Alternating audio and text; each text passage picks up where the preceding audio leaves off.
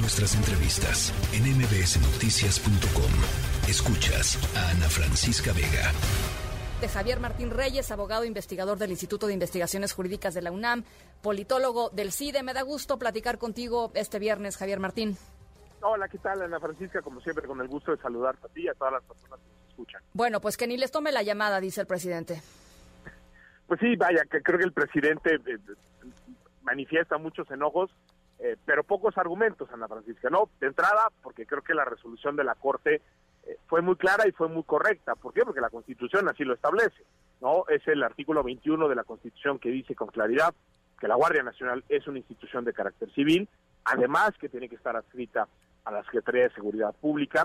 Teníamos una reforma a una ley secundaria que iba en contra de ese mandato, ¿por qué? Porque le pasaba el control operativo y administrativo de la Guardia Nacional eh, a la Sedena y lo que dijo la Corte por una mayoría de ocho votos a mí me parece perfectamente correcto, que es que esto no puede ser.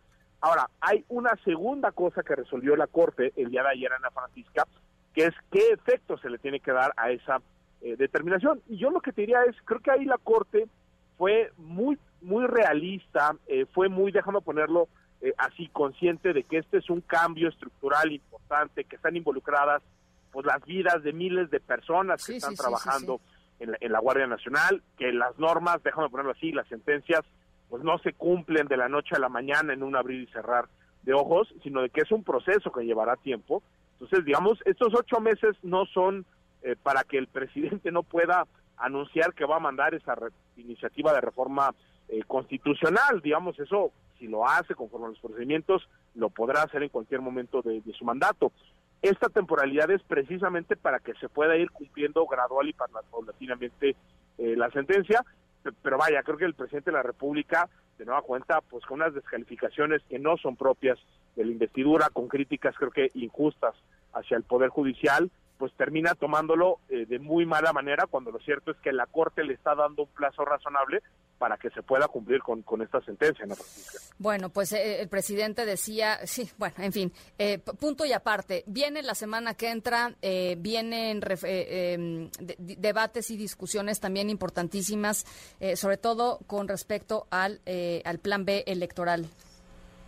Sí, a ver, ahí lo que es muy importante decir, Ana Francisca, es que el plan B es una reforma que tuvo dos partes, ¿no? La primera parte del plan B se publicó en, diciembre, es la parte que está relacionada con el tema de la propaganda este, gubernamental, fundamentalmente.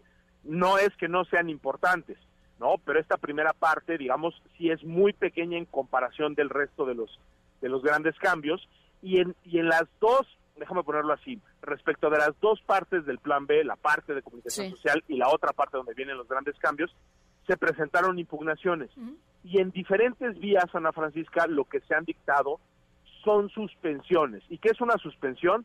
Pues simple y sencillamente ponerle pausa a la aplicación de esas normas, de esa reforma.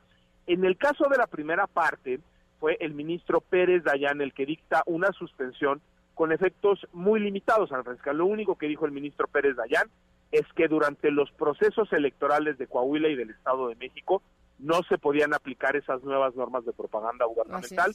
Eso es lo que seguramente discutirá la Corte en un primer eh, momento, pero hay que decirlo, la parte más importante del Plan B es la segunda, ahí también hay una, una suspensión, pero esa la dictó el ministro Javier Lainez, esa sí es una suspensión total, es decir, en este momento en México se siguen aplicando las normas anteriores a la reforma, al Plan B, ¿por qué? Por esa determinación, esa decisión también está impugnada, y eventualmente la Corte la resolverá, aunque seguramente Ana Francisca todavía tardará un poco más de tiempo la Corte. Aún así creo que son importantísimas las dos. Eh, ahora, eh, el hecho de que se tarde más eh, implicaría, digamos, la no resolución previa, o sea, la aplicación de la norma previa a las modificaciones para el proceso electoral del 2024. En, en, en algún escenario, digamos, sobre todo si pensamos en esta segunda parte del Plan B, que tiene que ver con desmantelar al INE, cambiar, eh, déjame ponerlo así, todos los medios de impugnación, reducir las sanciones, es decir, todas esas partes son muy problemáticas, en este momento no se están aplicando.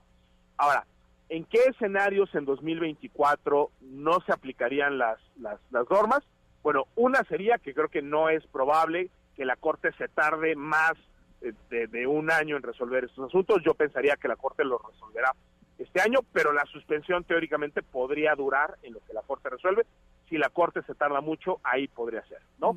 Un segundo escenario sobre el que se ha especulado Ana Francisca es que quizás si llegamos a junio o a septiembre y la Corte no resuelve Así es. Eh, las, las acciones, es posible que después, cuando decida los efectos de la decisión, y si la Corte ahí quizá no invalida totalmente el plan B y demás, sí podríamos tener una sentencia donde la Corte diga, bueno, independientemente de si son constitucionales o no estas normas, por la temporalidad en las que se tendría que aplicar y dado que ya estamos en proceso electoral, entonces que no se apliquen para 24, sino para después.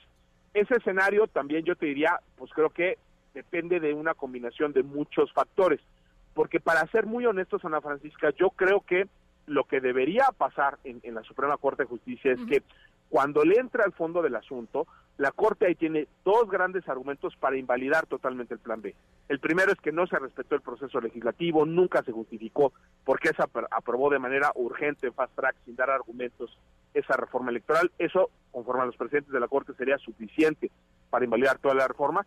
Y también hay precedentes, Ana Francisca, muy importantes relacionados con consultas a comunidades indígenas, a personas con discapacidad, a otros grupos vulnerables que tampoco se cumplieron en este caso y en materia electoral también ha habido precedentes que generan eh, la invalidez. ¿no? Entonces, en cualquiera de esos tres escenarios, ya sea por las suspensiones o por invalidez, podríamos llegar a 24 como dices tú, con las normas previas a la reforma de este año. Bueno, pues ya, ya lo estaremos viendo. Oye, y finalmente sí, comentar, eh, aunque sea rapidísimo, em, el tema de la ministra Yasmín Esquivel, ¿no? Inicialmente diciendo, a mí me investiguenme todo, yo no tengo nada que ocultar, bla, bla, bla, y lo único que se ha dedicado a hacer los últimos meses es a pelear jurídicamente que no se conozca públicamente eh, lo que está eh, analizando o que ya terminó de analizar quizá el Comité de Ética de la UNAM. Es increíble.